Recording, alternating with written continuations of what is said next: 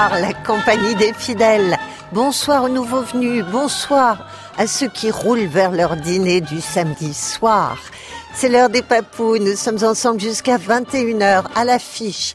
Une séance du petit Rimailleur, notre dico papou, et la textée folle dingue sur une feuille de route signée Hervé Le Tellier. Affirmez le plaisir que vous avez à posséder, caché dans un lieu clos, l'objet de vos désirs les plus obscurs et les plus malsains. Lucas Fournier.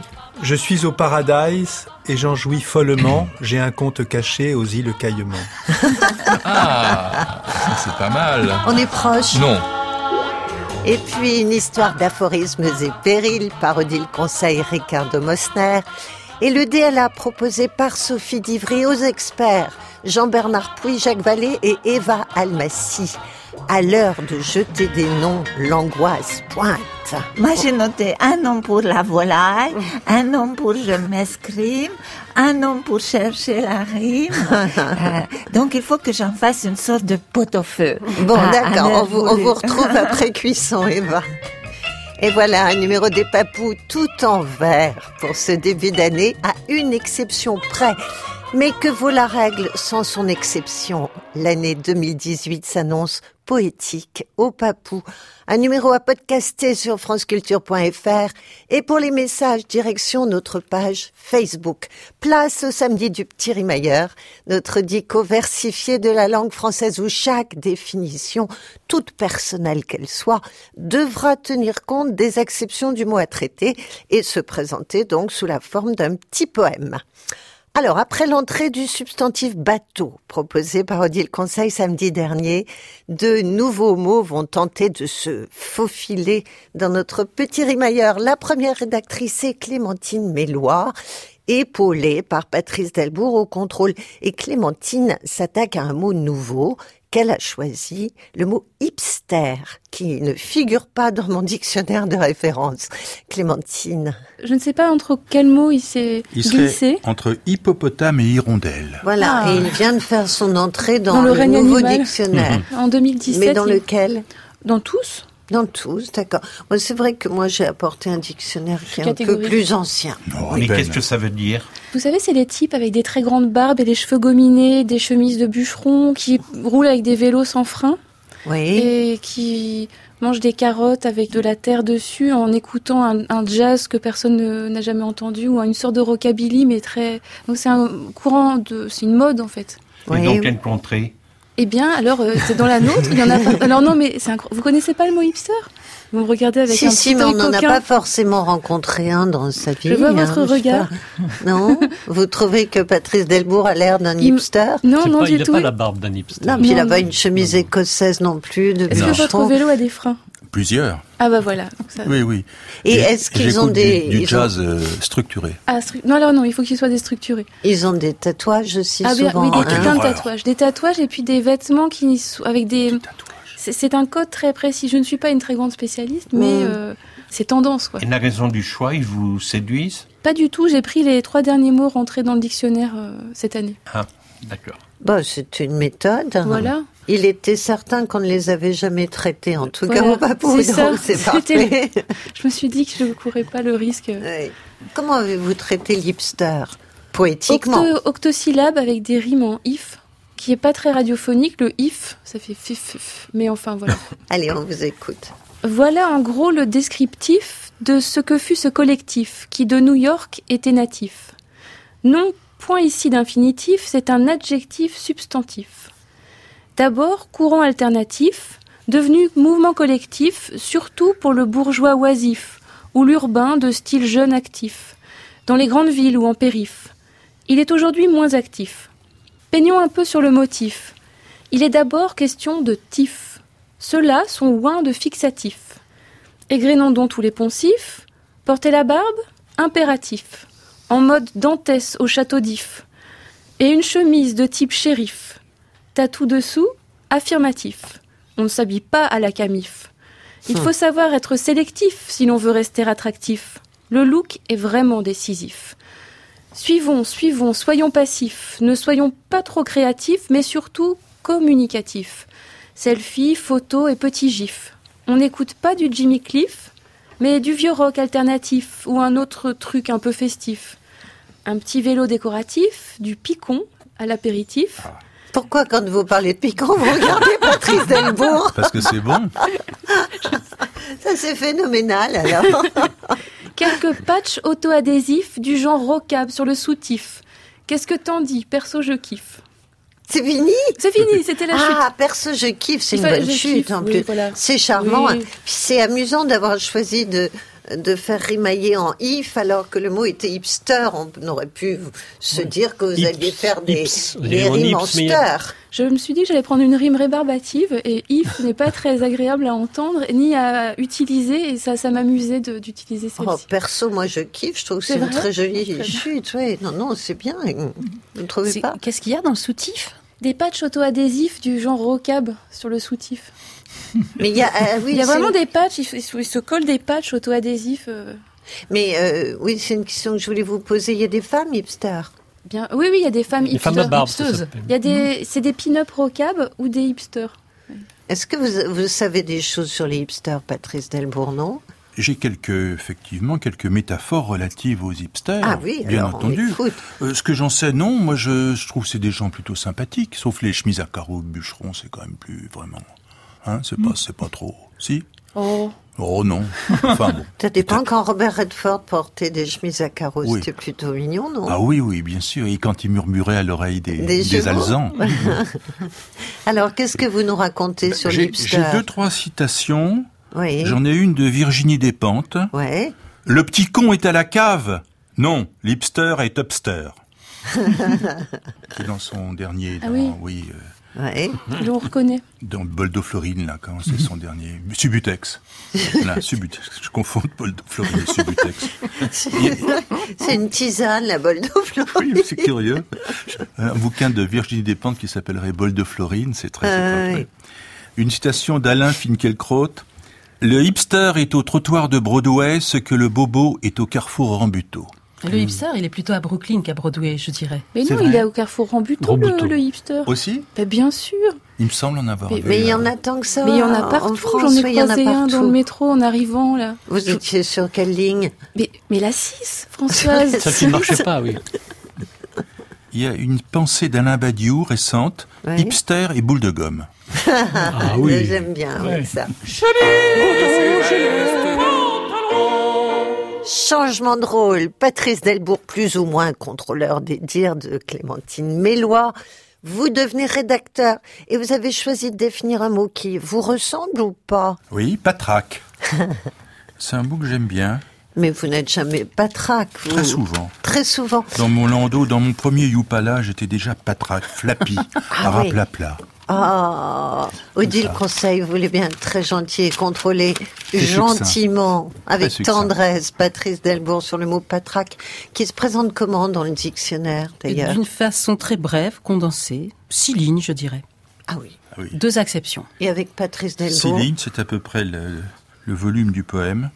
Oui. Euh, Mais vous, vous faites ça encore 25. oui, en, en ce qu'on appelle le tableau monouillé pour les gens qui ont des problèmes de vue. oui, Donc là, je suis encore 24, oui. mais je vais être opéré bientôt.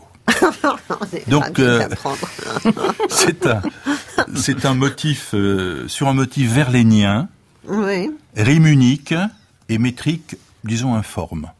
Informe. Bah, c'est de la poésie telle que vous l'aimez. Oui, j'ai hor- j'ai horreur de compter les pieds. Alors, Oui, s'il y a une chose qui m'agace, c'est de porter des chemises écossaises et de compter des pieds dans un poème. Bon. D'accord. Il pleure sur mon flacon de cognac comme il pleut sur le triste tarmac. Oh, quel est cet étrange micmac qui rend mon cœur si patraque? De ma vieille montre, aucun tic-tac, sur terre et dans tous les cloaques, pour un être hypochondriaque. Ah, les odeurs d'ammoniac. Flappy, tel après un coup de matraque, ne vais pas tarder à tourner Kazakh. Trop de chagrin bloqué sur l'estomac. Ohé, j'ai tant besoin d'un tonique cardiaque. Monnaie usée issue d'un bric-à-brac, mal fichu sans aucun élan élégiaque, souffreteux chétif, Kakoshi en vrac, le dernier couac du vieillard maniaque. Ah, c'est bien la pire peine opaque, de ce savoir égrottant privé de cornac, dolente sans amour et sans bivouac, ma vieille horloge est bien patraque. C'est joli les rimes en hack finalement. C'est pas évident, c'est exigeant même. Ça donne un but dans la vie. on se réveille le matin, on se dit Oh, aujourd'hui, je vais chercher des rimes en hack. Qu'est-ce que vous en avez pensé, Gérard Mandia Non, mais j'aime bien entendre patraque dans le sens de montre, puisque ça ne s'emploie plus beaucoup euh, comme ça, parce que Ben non. avoir une patraque, euh, oui, mais c'est- ça nous rappelle des temps anciens. Mais moi, je, je découvre, à vrai dire. Vous saviez ça, Clémentine Oh bah oui, dans, dans ma jeunesse, on l'employait tout le temps. Jacques Jouet, non, on connaissait C'est pas. une des rares exceptions, le- la, la montre patraque. La montre Bah ouais.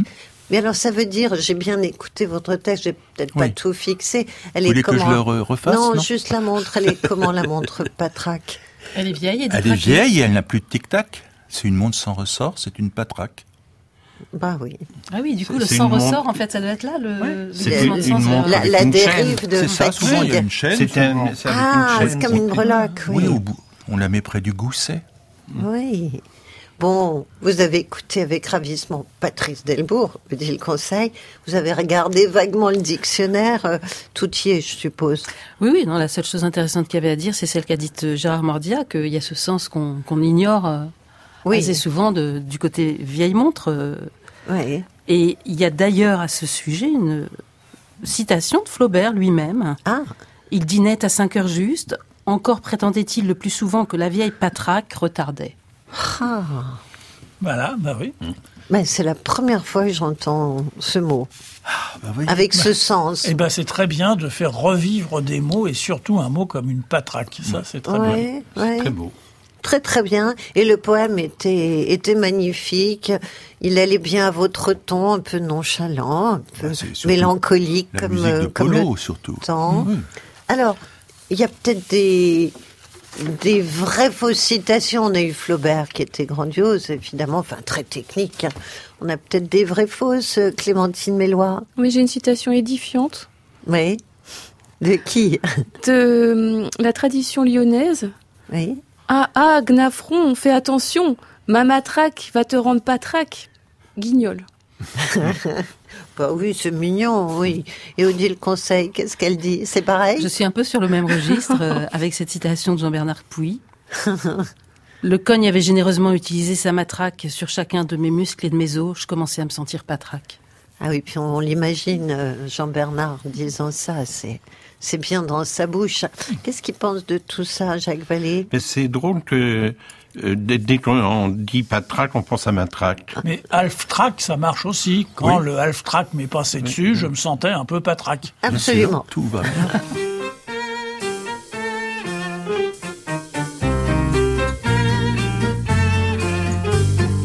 Autrefois quand j'étais marmot, j'avais la phobie des gros mots. Et si je pensais merde tout bas, je ne le disais pas. Mais aujourd'hui que mon gagne-pain, c'est de parler comme un turlupin, je ne pense plus merde pardi, mais je le dis. Je suis le pornographe, du phonographe, le polisson de la chanson. Afin d'amuser la galerie, je crache des gauloiseries, des pleines bouches de mots crus, tout à fait incongrus. En me retrouvant seul sous mon toit, dans ma psyché, je me montre au doigt, et me crie va te faire homme incorrect, voire par les grecs. Je suis le pornographe, du phonographe, le polisson de la chanson. Tous les samedis, je vais à confesse, m'accuser d'avoir parlé de fesses, et je promets faire mon marabout, de les mettre tabou, mais craignant si je n'en parle plus, de à l'armée du salut. Je remets bientôt sur le tapis les fesses impies. Je suis le pornographe, du phonographe, le polisson de la chanson. Le pornographe de Brassens, revisité, comme on dit, par Michel Faux. Les papous, c'est dans la tête et c'est sur France Culture. Et c'est aussi sur scène, sur la scène du studio 105 vendredi prochain. Et vous y serez avec nous, Eva Almassi. Alors un petit rappel pour ceux qui auraient raté un épisode de Nos Papous dans la tête. Notre enregistrement public de l'hiver, c'est la semaine prochaine, vendredi 19 janvier à 20h au studio 105 de la Maison de la Radio pour Les Papous en chanson, Les Papous enchantés la chanson fil rouge de notre soirée de quelques-uns de vos jeux papous préférés de 20h à 22h30 avec Eva Almassi, donc Jeanne Carillon, Serge Joncourt, Patrice Comon, Odile Conseil, Jacques Jouet, Patrice Delbourg, Violaine Schwartz, Patrick Beignet, Lucas Fournier et Gabriel Godard au piano. Tous les renseignements sur franceculture.fr à la page des papous du jour et sur notre page Facebook.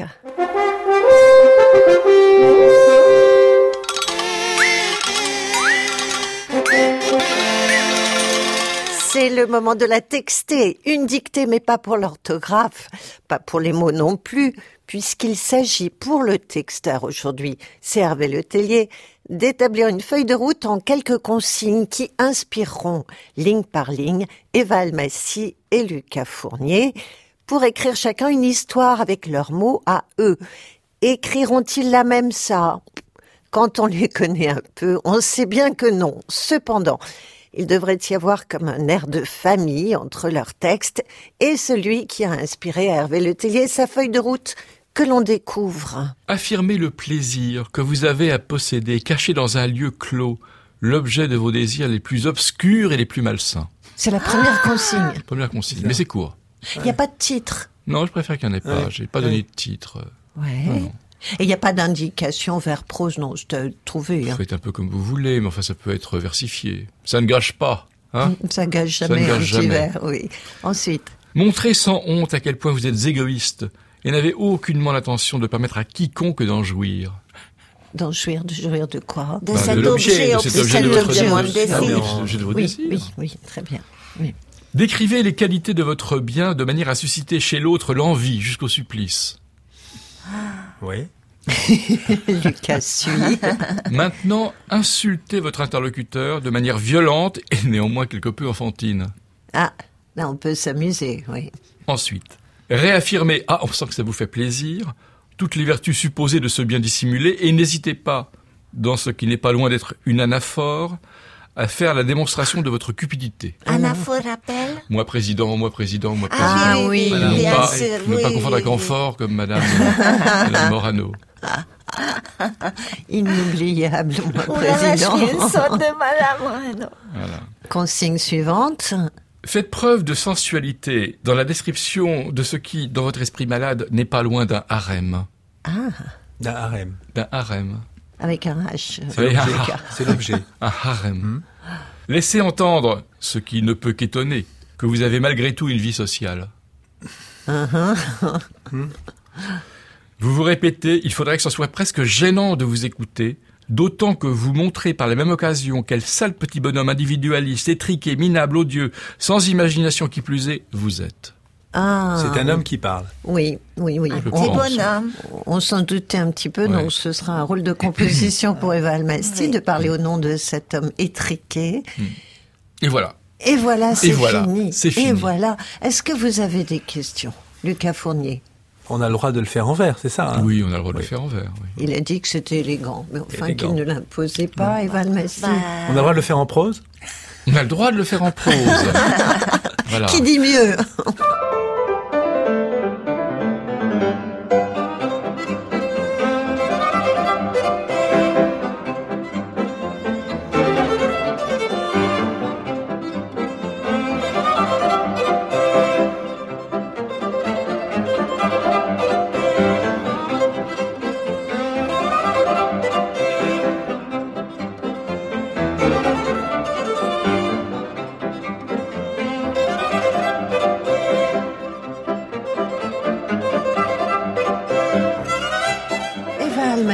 Lucas Fournier ont écrit, ils étaient très studieux, très, très inspiré, je dirais. Visuellement, c'est l'impression qu'ils m'ont donné par votre feuille de route, Hervé Le Tellier. Vous êtes flatté plutôt. Ah, Alors bah, je suis après, très, très heureux d'avoir deux, de tels poètes pour, Voilà. pour bah, surtout quand il est question de plaisir, de sensualité, ben, Oui. on, on s'imagine. c'est les maîtres mots d'Hervé Le Oui, Tellier, ça. oui, avec plaisir. Allez, consigne après consigne. Affirmez le plaisir que vous avez à posséder, caché dans un lieu clos, l'objet de vos désirs les plus obscurs et les plus malsains. Alors, Eva Massy. Enfin, à la joyeuse revoyure dans ce buffet, mon pot de confiture. Ah, Ah. c'est ça le plaisir. Lucas Fournier. Je suis au paradise et j'en jouis follement. J'ai un compte caché aux îles Caillemont. Ah, ça, c'est pas mal. On est proche. Non, on est plus proche avec Eva, mais bon, euh, on voyage, on Ça, voyage. ça nous éclaire sur la Voilà. personnalité de Lucas Fournier aussi.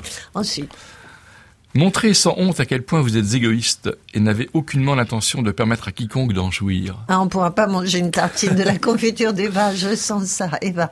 Le goûter, je ne laisserai personne le faire, ni papa, ni maman, ni petit frère. Bon, Oui. Lucas. Il faut pour y aller prendre un avion privé. C'est pas pour les low cost et très dur à trouver.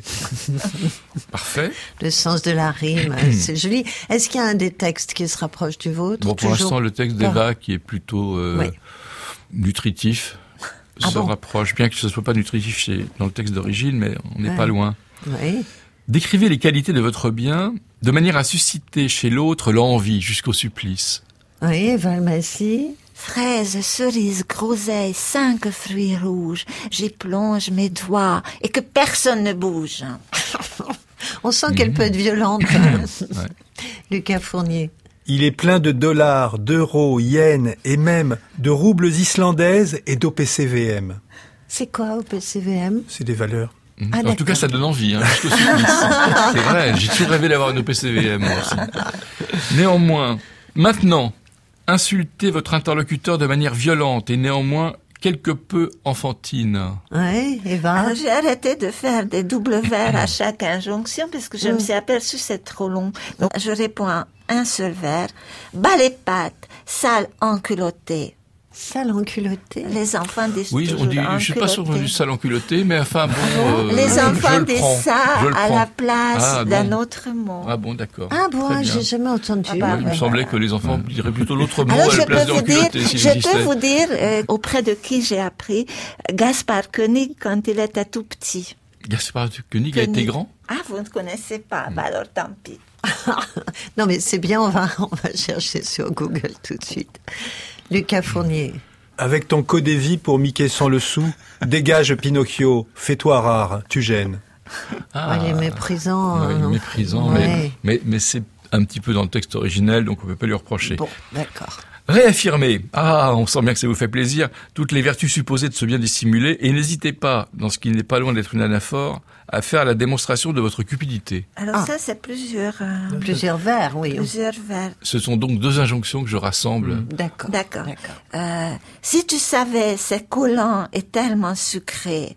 À moi la confiture, à moi même le miel. Ah oui, vous allez jusqu'au miel. Ouais, jusqu'au miel. Ah oui, oui, oui. Il y a cette notion d'excès avec le télé chez vous. Non, mais l'anaphorier, à moi, à moi, euh, voilà, on va Eh dire bien, que, voilà. hum, Lucas Fournier.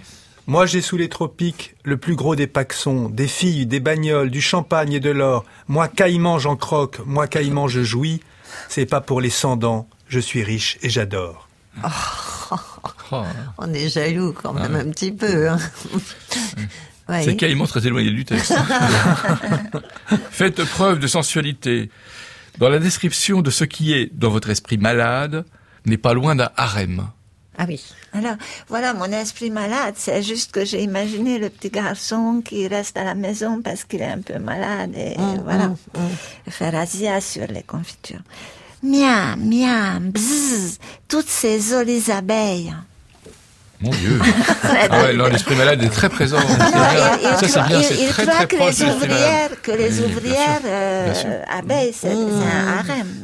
Bon, Oui, oui, oui. il se trompe. L'image est belle, Lucas Fournier. Ce conte est un sérail, gardé par trois eunuques, et j'en ai seul la clé pour les autres ceintures. D'accord. La rime en huc, c'est ur, hein. On est d'accord. C'est bien, c'est bien.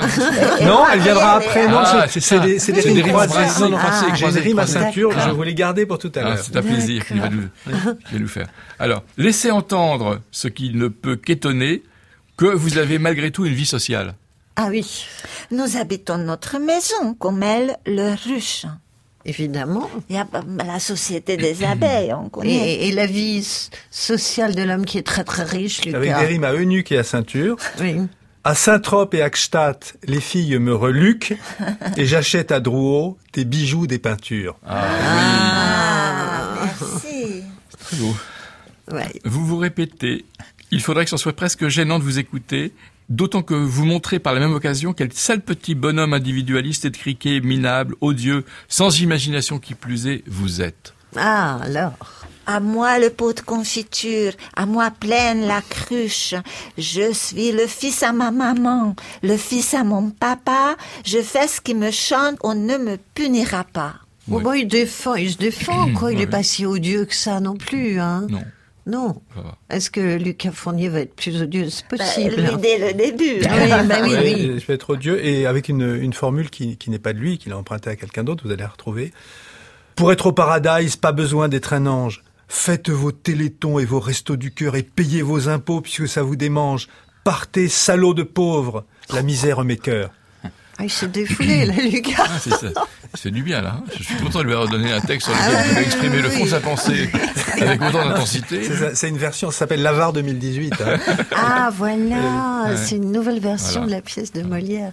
Alors, on réécoute vos textes comme ça. Enfin, à la joyeuse revoyure dans ce buffet de mon pot de confiture, le goûter, je ne laisserai personne le faire, ni papa, ni maman, ni petit frère. Fraises, cerises, groseilles, cinq fruits rouges, j'y plonge mes doigts et que personne ne bouge. Bas les pattes, sale enculottée. Si tu savais, c'est collant, c'est tellement sucré. À moi la confiture, à moi même le miel. Miam, miam, bzzz, toutes ces jolies abeilles.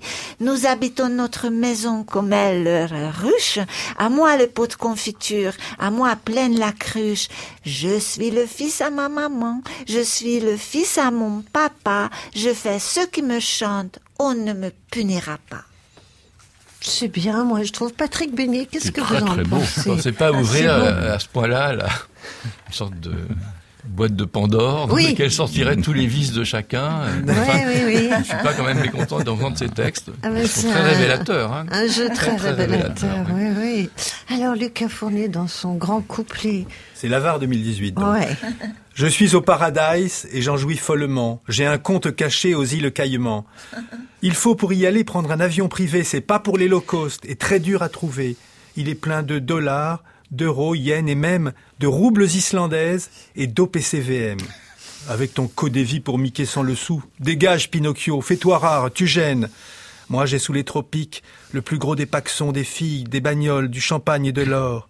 Moi caïman j'en croque, moi caïman j'en jouis. C'est pas pour les cent dents, je suis riche et j'adore. Ce compte est un sérail gardé par trois eunuques, et j'en ai seul la clé. Pour les autres, ceinture. À Saint-Trope et à Gstaad, les filles me reluquent et j'achète à Drouot des bijoux, des peintures. Pour être au paradise, pas besoin d'être un ange. Faites vos télétons et vos restos du cœur et payez vos impôts, puisque ça vous démange. Adieu, salauds de pauvres, la misère mes cœurs. Il y a des gens qui sont comme ça. hein. Ouais, ça met bah, vaguement mal à Un l'aise. petit mais... peu, un petit peu une Hein sorte de gêne autour de la table. Oui, mais même. enfin, il l'a quand même Non, écrit sous la contrainte, Lucas Oui, enfin, ça J'ai suivi à la lettre À la euh, lettre. hein. Maintenant, alors qu'Eva Almassi pensait à la confiture, lui, Ah ouais.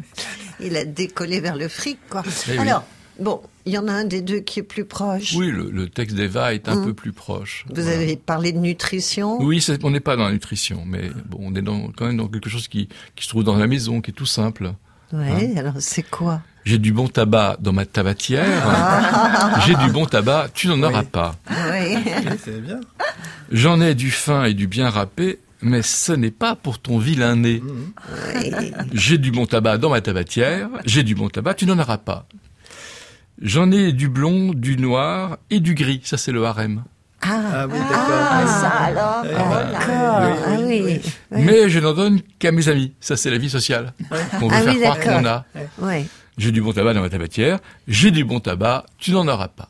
Ah oui, c'est ce qui est une chanson très, c'est très salaud, quoi, quand même. Finalement. C'est une, une, chanson de dégueulasse. Oui, oui, c'est C'est une chanson de mec ignoble. C'est la lutte contre le tabagisme, cette chanson. quelque je, sorte, la oui. soutiens fortement. Oui, oui, oui, oui, a- ça coûte tellement cher que ça rejoint le Alors, il n'y a, pas de- texte il y a, pas- il y a rien sur le prix du tabac. Hein. Est-ce qu'on connaît l'auteur de cette chanson? Un radin. Je suis concierge rue de Bussy. Dans mon immeuble, y a que des penseurs. C'est moi que je suis leur égérie. Je fume la pipe et je mange des fleurs. Je suis décadente.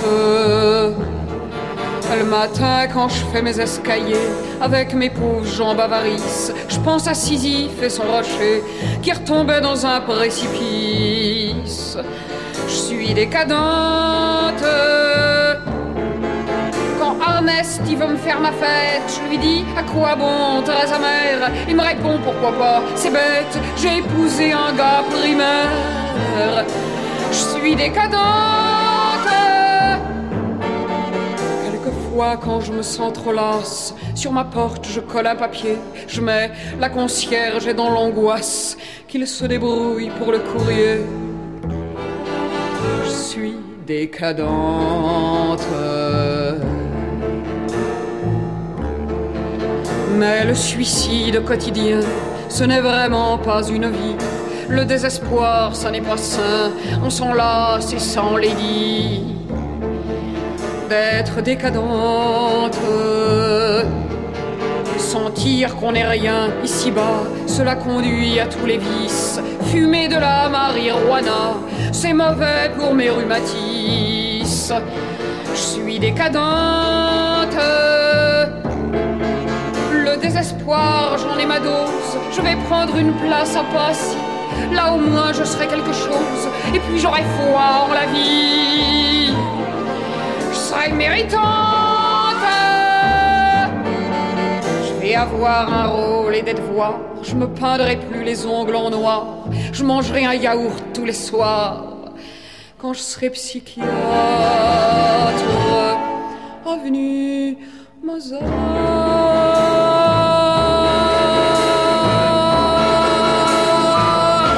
Brigitte Fontaine, je suis décadente.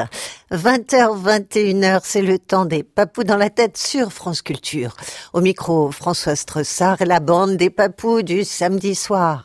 À suivre une histoire d'aphorisme et le DLA de Sophie Divry pour les experts Jean-Bernard Pouy, Jacques Vallée et Eva Almassi. Aphorismes et périls, donc parenthèse sans verre de cette soirée. Mais la poésie sera dans les histoires que vont nous raconter Odile Conseil et Ricardo Mosner à propos d'un certain proverbe ou aphorisme déniché par Odile. On l'écoute. Cet aphorisme, le voici. Qui veut casser la croûte doit d'abord briser la glace. Ah, Donc vous le connaissez, cet aphorisme, si vous êtes un habitué des chemins de grande randonnée et des chambres d'hôtes ou autres refuges spartiates qui les jalonnent et proposent aux marcheurs fatigués un repas et une nuit roboratifs. Cet aphorisme, gravé dans une solive, brodé sur un coussin ou imprimé sur la plaquette de présentation du gîte, de la ferme ou du refuge, signale à tous les randonneurs que dans ce lieu, le repas se doit d'être un moment de convivialité et d'échange, qu'on n'y partage pas seulement les spaghettis, mais aussi les ressentis, pas seulement la tartiflette, mais aussi le sens de la fête, pas seulement le pâté de foie, mais aussi la joie, pas seulement le surimi, mais aussi la bonhomie, pas seulement la pièce à rôtir, mais aussi le plaisir, pas seulement les poireaux, mais aussi les bons mots, pas seulement la tarte aux brugnons, mais aussi les opinions. Mais cet aphorisme, d'où vient-il? De la nuit des temps d'abord. On en trouve une première trace dans une grotte du sud de l'Ardèche. Elle date de la fin de la dernière ère glaciaire, soit vers moins 15 000 ans. Sur une paroi de cette grotte ornée, une série de dessins montrent un homme qui brise une couche de glace à l'aide d'un instrument grossier dans lequel on devine déjà le piolet. Il s'agit d'un tibia de mammouth auquel est grossièrement attachée une canine de tigre à dents de sabre. Dans l'image suivante, le personnage entame la croûte terrestre à l'aide d'un instrument grossier dans lequel on devine déjà la bêche, il s'agit d'un fémur de mammouth auquel est grossièrement attachée une omoplate de Mégacérops. Il semble que dans l'image suivante, l'homme cherche à casser une graine à l'aide d'un instrument grossier dans lequel on devine l'ancêtre du marteau, un métacarpe de mammouth auquel est grossièrement attachée une molaire d'ours. Au passage, nous avons là tout à la fois l'invention de la bande dessinée et celle de l'agriculture, mais l'une et l'autre devront attendre quelques milliers d'années pour voir leur plein épanouissement. Mais c'est finalement bien plus tard et grâce au cinéaste Robert Flaherty que cet aphorisme se popularisera. Lors du tournage de Nanook l'Esquimau, le film qui l'a rendu célèbre, Flaherty eut faim. Si on cassait la croûte, lança-t-il assez familièrement à son ami Nanook. Celui-ci fit une réponse que je vous traduis ici de l'Inuktitut. Mon cher Bob, qui veut casser la croûte, doit d'abord briser la glace. Nous allons donc faire un trou dans la banquise, y jeter quelques harengs faisandés qui tiendront lieu d'appât, en espérant qu'un phoque, par l'odeur alléchée, vienne pointer son nez et nous faire le dîner. C'est donc grâce au succès de Nanook l'Esquimau et aux nombreuses interviews que Flaherty a données pour l'occasion en racontant cet épisode que cet aphorisme s'est popularisé. Ah. Redites-le, alors qui veut casser la croûte? Qui veut casser la croûte doit d'abord briser la glace. Hmm. On doit également à ce film l'existence de l'Esquimau. Oui. qui sont les petits bâtonnets glacés que nous mangeons et qui sont apparus avec Nanook l'Esquimau. C'était les choses qu'on vendait pendant euh, l'entracte. Donc vraiment un, vrai grand film. C'est un vrai grand film. c'est à ça qu'on reconnaît un grand film, c'est quand il donne naissance à une crème glacée. Ricardo Mosner, c'est c'est riche cet aphorisme. Hein. Il y a de la matière, mais j'aimerais bien quand même avoir votre point de vue. Qui veut casser la croûte doit d'abord briser la glace. C'est un aphorisme qu'on retrouve partout dans le monde. Par exemple, en Argentine, on dit Al que quiera celeste, que le cueste. Ah bah oui, ah bah. J'ai traduit, traduit hein. littéralement parce que c'est lui qui veut du bleu ciel, bah, doit se donner beaucoup de mal pour l'avoir. Ah J'ai jamais ah compris à quoi on faisait référence, mais hmm. on m'expliquait qu'on doit gagner son pain avec les sueurs sur le front, mériter ou payer très cher ce qu'on aime. En général, les gens qui le disent sont les plus feignants et les natifs de la cuillère dans la bouche une expression assez stupide parce qu'avec une cuillère dans la bouche, on ne peut rien faire, même si elle est en argent. C'est vrai. Dans les grèves de 2003, l'aphorisme cité de la croûte fut appliqué avec une violence inouïe dans les rues de Buenos Aires suite en rétention des banques concernant les petites épargnes des classes moyennes. Le peuple furibond suivit ces mots d'ordre au pied de la lettre. Qui veut casser la croûte doit d'abord briser la glace. C'est ainsi que 150 centres commerciaux ainsi que presque la totalité des banques se trouvèrent avec leurs vitrines détruites à coups de casserole. Ah, c'est intéressant. Hein. Ça vous apporte quelque chose, ça vous ouvre des horizons, dit le conseil. Ah, mais là, on est entré dans l'universalité de cet aphorisme. Oui, c'est formidable. Oui. Al que quiera celeste, que le cueste. Je reste bouche bée.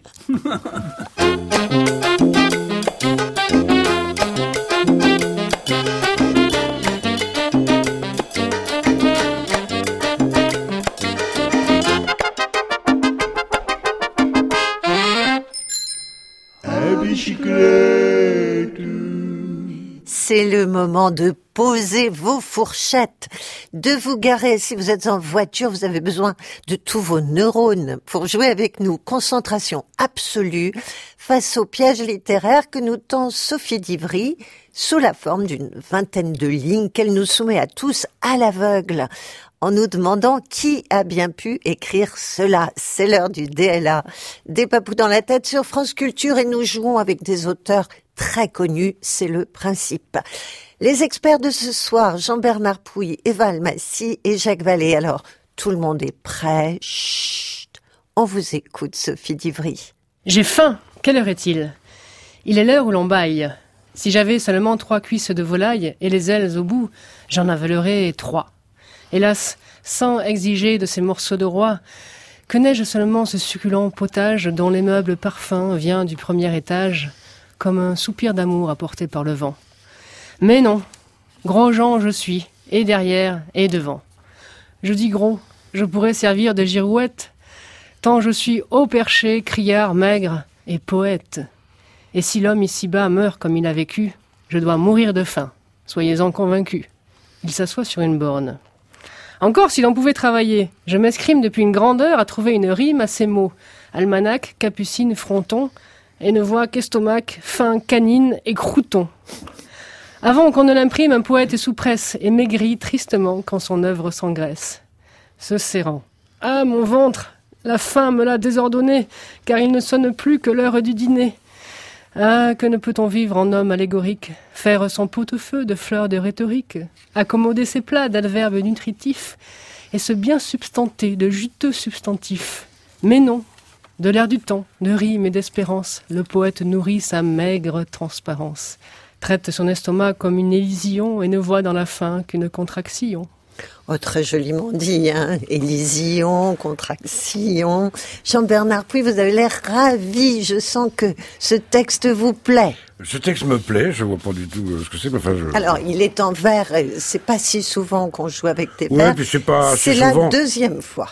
Euh, c'est très étrange parce que ça, il y a un côté extrêmement classique. Oui. En plus, avec la, la, référence permanente à poète. Je suis poète, poète. Bon, ça se fait plus depuis très longtemps. Et en même temps, il y a des choses euh, dans ce classicisme exacerbé. Il y a de la, un peu de modernité. Par il y a exemple. presque de l'oulipo même. Ah bon? Dites, dites. Ouais, quand il dit euh, qui veut trouver une rime à ces mots, almanach, capucine, fronton. Ouais. Ça, ça veut pas être classique, ça. Ça c'est beaucoup plus moderne. C'est une pirouette. Ouais, donc c'est un mélange des deux. Moi, j'avais une idée, euh, mais euh, tout de suite, euh, avec cette histoire de d'almanach, capucine et fronton, euh, c'est une idée qui tombe à l'eau. Bon. Donc, je ne sais pas encore. Très bien. Alors, Eva Almassi veut intervenir tout de suite. Je la sens complètement défigurée, apeurée. Non Ce dialogue vous parle ou pas? Bah, je l'entends comme du théâtre. Parce qu'il y a en plus, alors ça, l'auditeur ne l'entend pas, mais il y a des indications comme des didascalies en, Oui. en italique et entre parenthèses.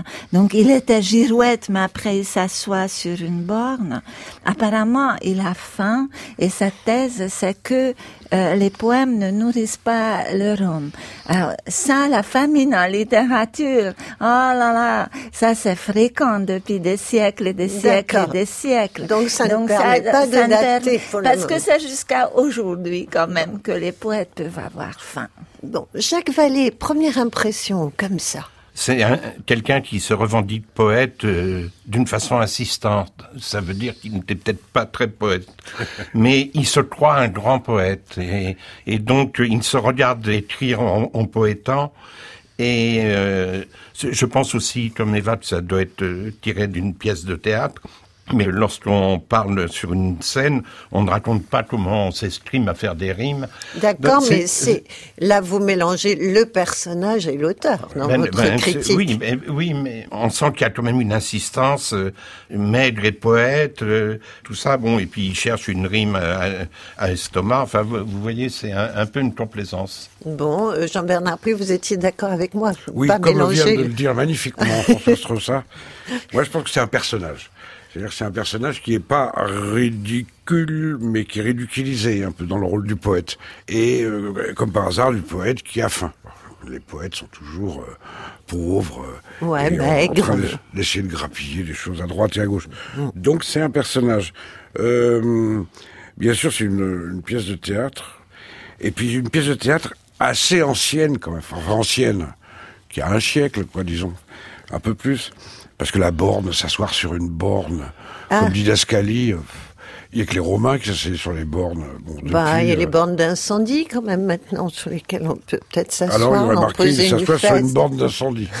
Mais là, euh, c'est- j'ai l'impression que c'est la borne kilométrique, donc c'est à la campagne. Ah, donc c'est un personnage de la campagne, je n'en dis pas plus. Bah alors, c'était des lieues, pas des kilomètres si c'est ancien. Mais moi, je ne pense pas que ce soit si ancien que ça Oui. à cause de... Avant qu'on ne l'imprime, un poète est sous presse. Donc ça lui paraît évident qu'il va être imprimé. Tandis que autrefois, bah, il fallait copier, euh, donner à l'imprimeur. Enfin, l'imprimeur était en même temps libraire. C'était déjà une sorte de consécration. Ouais, c'est un ça- qui vient après Quoi. mais je, je- Oui, mais ça fait déjà, une grande fourchette, Déjà, mais enfin, ça va pas jusqu'à avant-hier. Il n'a pas sa propre imprimante laser à la maison. D'accord, ça c'est recevable plus. comme argument. Vous pourriez dater Jacques Vallée Oui, c'est un poète euh, du fin 19e, début 20e, mais qui écrit à l'ancienne qui se retourne sur le... En fait, il y a une, une, espèce de parodie des poètes beaucoup plus anciens. Ça pourrait être euh, calqué sur les satires de certains poètes du XVIIe. Mmh, mmh. Mais c'est actuel parce que en plus, je voudrais quand même corriger un peu ce que j'ai dit tout à l'heure. Ah. C'est que c'est quelqu'un qui a énormément d'esprit. Ah. Qui, se complaît à faire de l'esprit tout le temps. Il c'est un peu son fond de commerce, l'esprit. Je pense que ça doit séduire beaucoup les spectateurs. En plus, il n'hésite pas à jouer sur les sentiments. Voilà. Vous avez un morceau de, de verre pour illustrer ça Comme un soupir d'amour apporté par le vent. Oui, ben, c'est beau, ça. Oui, très, très beau. C'est presque un archer. Il joue du violon, là. Oui, oui. Et si, si les gens ne coulent pas dans la salle, c'est que vraiment, ils sont, ils peuvent pas s'émouvoir. Surtout qu'il y a des cuisses de poulet qui sont prolongées par des ailes, ce qui aussi Donc tout le monde est d'accord, c'est quelqu'un qui s'amuse en écrivant ce texte, Jean-Bernard Pouy. Oui, oui, oui, surtout les deux vers de la fin qui sont... Euh, la pure blague. Dites-les. Dans sa maigre transparence, il traite son estomac comme une, une élision, ce qui est quand même euh, une image un peu loufoque, et ne voit dans la fin qu'une contraction, pareil. Qu'une contraction, une contraction. Sophie. Donc euh, non, il s'amuse, oui, il s'amuse, et puis euh, je pense que le, le fait de faire des, des alexandrins comme ça, de, de se forcer à faire, parce qu'on sent qu'il se force à faire des. C'est pas naturel. Si c'est naturel, mais enfin, il joue avec euh, les ben, Élysion, on est obligé de dire, mmh, mmh. pour respecter le nombre de pieds. Mais des fois, ça colle, des fois, c'est maladroit. On sent qu'il ah. s'amuse. avec une ah, recherche ah. quand même de la rime étonnante. Il essaye d'étonner par des rimes euh, comme les deux que tu as cités, la élision et contraction. Fronton et crouton. Escrime, rime, tout ça. Fronton et crouton, je trouve ça assez joli. Oui, c'est joli, bien. ça pourrait être une rime papou, je trouve. Oui, bail et cuisse de volaille. Enfin, on sent qu'il s'amuse à trouver des rimes inattendues. Parce que c'est un peu sa façon de, de Moi, je posais une question à Eva. Est-ce que c'est quelqu'un, Eva, qui a l'habitude d'écrire des vers ou il se fait un petit plaisir un jour? D'habitude, il est, je sais pas, journaliste, biographe, écrivain, romancier. Puis un jour, il se dit, tiens, je vais faire des vers. Mais euh, c'est une question, vous voyez, Françoise, à laquelle je m'intéresse depuis très longtemps. J'appelle ça la poésie fictive. Quand il y a des romanciers qui mettent tout d'un coup des poètes et ils écrivent bien leurs poèmes. Donc le poète est fictif, mais en même temps, ça coule pas du, ciel. Il faut bien que que l'écrivain s'en charge. Donc peut-être que c'est à cause de son personnage poète, mais qui en même temps s'escrime. Donc on a vu ça avec Cyrano. C'est pas si rare que on se mette au vert quand notre personnage est un poète. Alors, est-ce que l'auteur est d'habitude un, un poète? Oh. euh, Là encore, je répondrai par un, petit biais. Je pense que les vers lui sont, en tout cas, ces alexandrins, assez naturels pour que ce soit du français directement, même si ce n'était pas votre question. C'est vrai que ma question n'était pas là parce que j'imaginais assez peu que ça puisse être une traduction, mais peut-être Jacques Vallée penche-t-il pour la traduction je en français. quand même je pense, de source. Je pense que c'est un poète euh, qui, pratique la poésie à côté, mais qui s'est spécialisé dans le théâtre en l'occasion. D'accord. Moi, je vous propose de réécouter ce texte, si savoureux. Alors, Sophie, vous, vous faites comme si vous entriez en scène. Hein, pan, pan, pan, pan, et... J'ai faim. Quelle heure est-il? Il est l'heure où l'on baille. Si j'avais seulement trois cuisses de volaille et les ailes au bout, j'en avalerais trois. Hélas, sans exiger de ces morceaux de roi, que n'ai-je seulement ce succulent potage dont l'aimable parfum vient du premier étage, comme un soupir d'amour apporté par le vent. Mais non, gros Jean je suis, et derrière et devant. Je dis gros, je pourrais servir de girouette, tant je suis haut perché, criard, maigre et poète. Et si l'homme ici-bas meurt comme il a vécu, je dois mourir de faim soyez-en convaincus. Il s'assoit sur une borne. Encore si l'on pouvait travailler. Je m'escrime depuis une grande heure à trouver une rime à ces mots almanach, capucine, fronton, et ne voix qu'estomac, fin, canine et crouton, avant qu'on en imprime un poète sous presse et maigri tristement, quand son œuvre s'engraisse, se serrant. Ah, mon ventre, la faim me l'a désordonné, car il ne sonne plus que l'heure du dîner. Ah, que ne peut-on vivre en homme allégorique, faire son pot au feu de fleurs de rhétorique, accommoder ses plats d'adverbes nutritifs et se bien substanter de justes substantifs? Mais non, de l'air du temps, de rimes et d'espérance, le poète nourrit sa maigre transparence, traite son estomac comme une élision et ne voit dans la faim qu'une contraction. Elle l'a très bien lu. Hein. c'est magnifique, c'est émouvant même. C'est beau. Hein. Qu'est-ce que bon, vous êtes un homme plein d'imagination, Jean-Bernard Pouy. Il y a quoi avant, il y a quoi après Vous croyez? C'est l'histoire de quoi? À mon avis, parce que je crois savoir ce que c'est, c'est choral. C'est-à-dire, il y a énormément de personnages. Il y en a un principal, évidemment. Mais il y a énormément de personnages et chacun est très spécifié. Et là, c'est un personnage qui est, euh, bien sûr, maigre, qui doit cavaler un peu de tous les côtés, un voleur, euh, quelque chose comme ça, quoi. Bon. Ah oui, un voleur poète. Ouais, bon, qui en plus est poète. Et donc, euh, quelqu'un sûrement de la campagne. Et puis, euh, il y a quand même une, allusion à la volaille qui, pour moi, est très porteuse de sens. Bon, on sent qu'il a déjà un nom. Mais des noms, j'en ai noté aussi, et même plusieurs. Moi, j'ai noté un nom pour la volaille, un nom pour je m'escrime, un nom pour chercher la rime. Euh, donc, il faut que j'en fasse une sorte de pot au feu. Bon, d'accord, on, on vous retrouve après cuisson, Eva. Jacques Vallée, ça appartient à une grosse pièce de théâtre en, trois actes. Oui, une pièce qui a diverti beaucoup, mais que je n'apprécie pas. Ah bon euh, Parce qu'il y a une, je le répète, il y a une espèce de complaisance euh, mm, mm, du poète. Mm. Qui, et c'est vrai qu'à la relecture, on sent euh, cette recherche dans les rimes pour amuser, faire rimer potage et premier étage. Ben, moi, je trouve que ça ressemble à du très bon Lucas Fournier, non? Potage et premier étage. Au bout rimé, on dirait que c'est très bien. Oui, oui, mais, mais c'est très bien. C'est très, c'est un peu éblouissant. C'est quelqu'un virtuose. Mm. C'est comme ça qui me tient le public, je pense. Bon. Alors, moi, je vais vous proposer de donner des noms parce qu'après, on aura un, second tour où, Sophie Divry en proposera trois et on pourra débattre. Est-ce que vous avez une première impression? Alors, Jean-Bernard oui. oui. On peut dire un nom? Allez, c'est le moment. Ah, moi, je, je pense que c'est de Edmond Rostand et euh, une pièce qui s'appelle Chanteclair. Et ce ah personnage doit être un renard, ou parce qu'il y a que des animaux dans Chanteclair. Ouais, euh, ça va être le renard qui est là, euh, qui a faim, qui essaie de bouffer de la volaille, euh, parce que Chanteclair, c'est hein, c'est toute la basse-cour, et euh, qui est mec, qui a faim, et, et, qui est en plus poète. Je, je me souviens plus de Chanteclair, j'ai lu ça quand... Oui, moi non plus. quand j'étais jeune, mais... Euh, oui, une seule chose qui me perturbe un peu, c'est, qui est une maladresse, à mon avis, ce serrant. L'indication scénique, se serrant.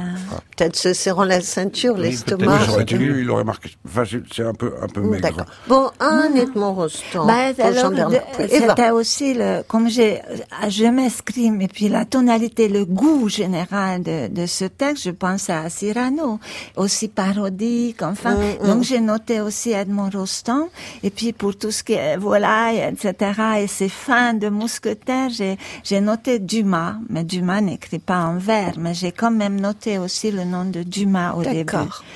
Allez savoir si on n'a pas écrit en vers. Vous pouvez dire que vous avez lu tout Dumas et Valmassi. Ah ça, personne ne peut le dire. voilà.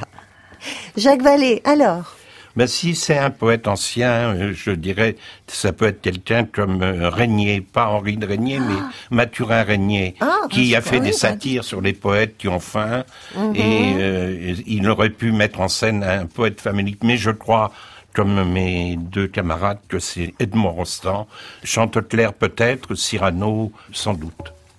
Cyrano se passe dans une auberge où quelqu'un sert à manger à tous les poètes faméliques de la terre. Donc ça pourrait être ça. Alors on a trois rostants, ce sont les choix de Jean-Bernard Pouy et Valmassy, Jacques Vallée, plus un deuxième choix pour Eva Almassi, qui serait Alexandre Dumas, et pour Jacques Vallée, ce serait Mathurin Régnier. Est-ce que parmi tous ces noms, certains figurent sur votre liste de trois, ah, Sophie Pas du tout. Pas du tout. bon, vous avez perdu. Ah, c'est bah, pas grave, vous avez une deuxième chance. Oui, mais c'est très bien. Donc j'ai trois noms à vous proposer. Oui. Beaumarchais, Michel Butor, Jules Verne. Michel Butor, qu'est-ce qu'il vient faire là-dedans ah, ah. Alors, ça vaut le coup de réfléchir. Jean-Bernard puis vous êtes en mesure de réfléchir euh, Là, non. Évidemment, vous tombez de très haut. C'était pas du tout vos choix. Je tombe du trio Non, du très haut. Euh, non, mais dans les trois, celui qui est le plus apte à plaisanter serait Beaumarchais. Oui. Euh, qui était capable de tout, euh, y compris de vendre des armes. Donc, euh, euh, je serais tenté de dire Beaumarchais. Je vois pas vraiment où, et puis quand même, la qualité de versification de Beaumarchais était meilleure. Euh, Butor, alors là, je, bon, ah, il a beaucoup écrit. Hein. Oui, mais enfin, je vois pas. Euh, enfin, je n'ai pas, pas tout lu, évidemment. Et Verne. Euh, non plus. Moi, je dirais Beaumarchais. Allez, un Beaumarchais assez bien affirmé par Jean-Bernard Pouy et Valmassy. Entre ces trois Beaumarchais, Butor, Verne, qui choisissez-vous Il faut que je me réveille de mon évanouissement à, l'écoute de ces trois noms. voilà le pot-au-feu où il y a de tout. Alors, euh, vraiment, je pensais que c'était plus récent que, que ah, Beaumarchais.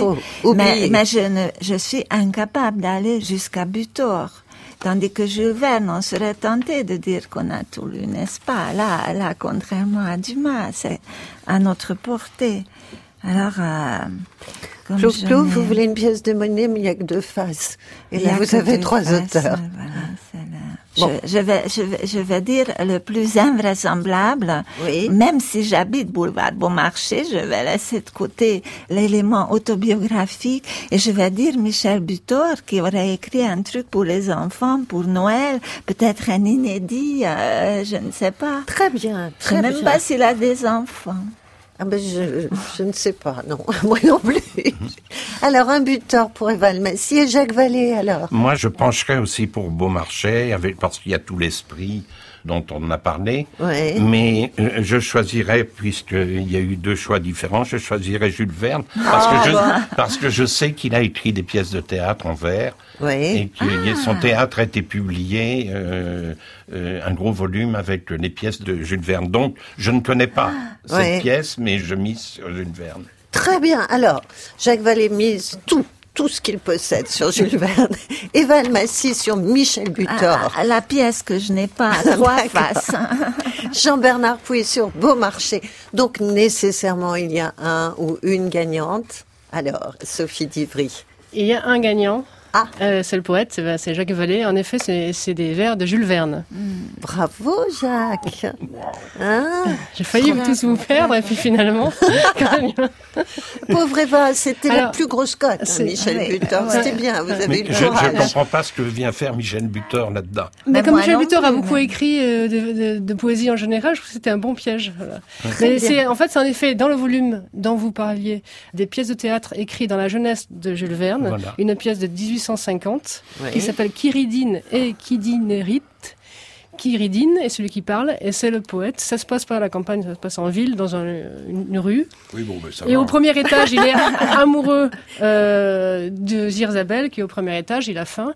Et il va servir, en effet, ce poète maigre, de, de, comme dans Cyrano, de prête-plume aux bourgeois, qui, est, qui dit Norit, pour séduire la même personne. Mais du coup, il va, euh, il, va tromper le bourgeois. c'est une pièce de boulevard. Elle a jamais été représentée. En tout cas, Dumas euh, l'avait lu, il avait trouvé ça formidable. Voilà. Et puis c'est très étonnant, ça ressemble quand même à, Edmond Rostand. Euh, il a dû le connaître parce qu'il y a des passages de Rostand. Mais c'est de 1850, alors que Cyrano, c'est de 1899. Oui, oui, oui. Mais ah oui, oui, Rostand a dû le Lui a dû connaître. Je sais pas, ça n'a jamais été publié jusqu'à ce que la ville de Nantes publie les écrits de jeunesse ah de Jules Verne. Donc ça n'a jamais été publié, jamais été représenté. Mais c'est Verne avant Hetzel. Voilà. Très bien. Il avait 22 ans quand il a écrit ça. Bravo, Jacques Vallée. Bon, c'est un peu, hein, c'était pas votre premier choix, mais quand même, au second tour, c'est toujours bien de gagner. Jean-Bernard Pouy Valmassy, je suis navrée. comme d'habitude, comment. Euh, non, non, non, je, vous ai vu gagner une fois au moins, peut-être deux. Des papous dans la tête, c'est fini pour ce soir. Une émission proposée par François Strossard avec Anne de Pelchin et Jean-Michel Bernot à podcaster sur franceculture.fr où vous trouverez aussi tous les renseignements concernant notre enregistrement public des papous vendredi 19 janvier à 20h à la Maison de la Radio, idem sur notre page Facebook où vous pouvez déposer vos commentaires. Au revoir, passez une très belle fin de soirée à l'écoute de France Culture.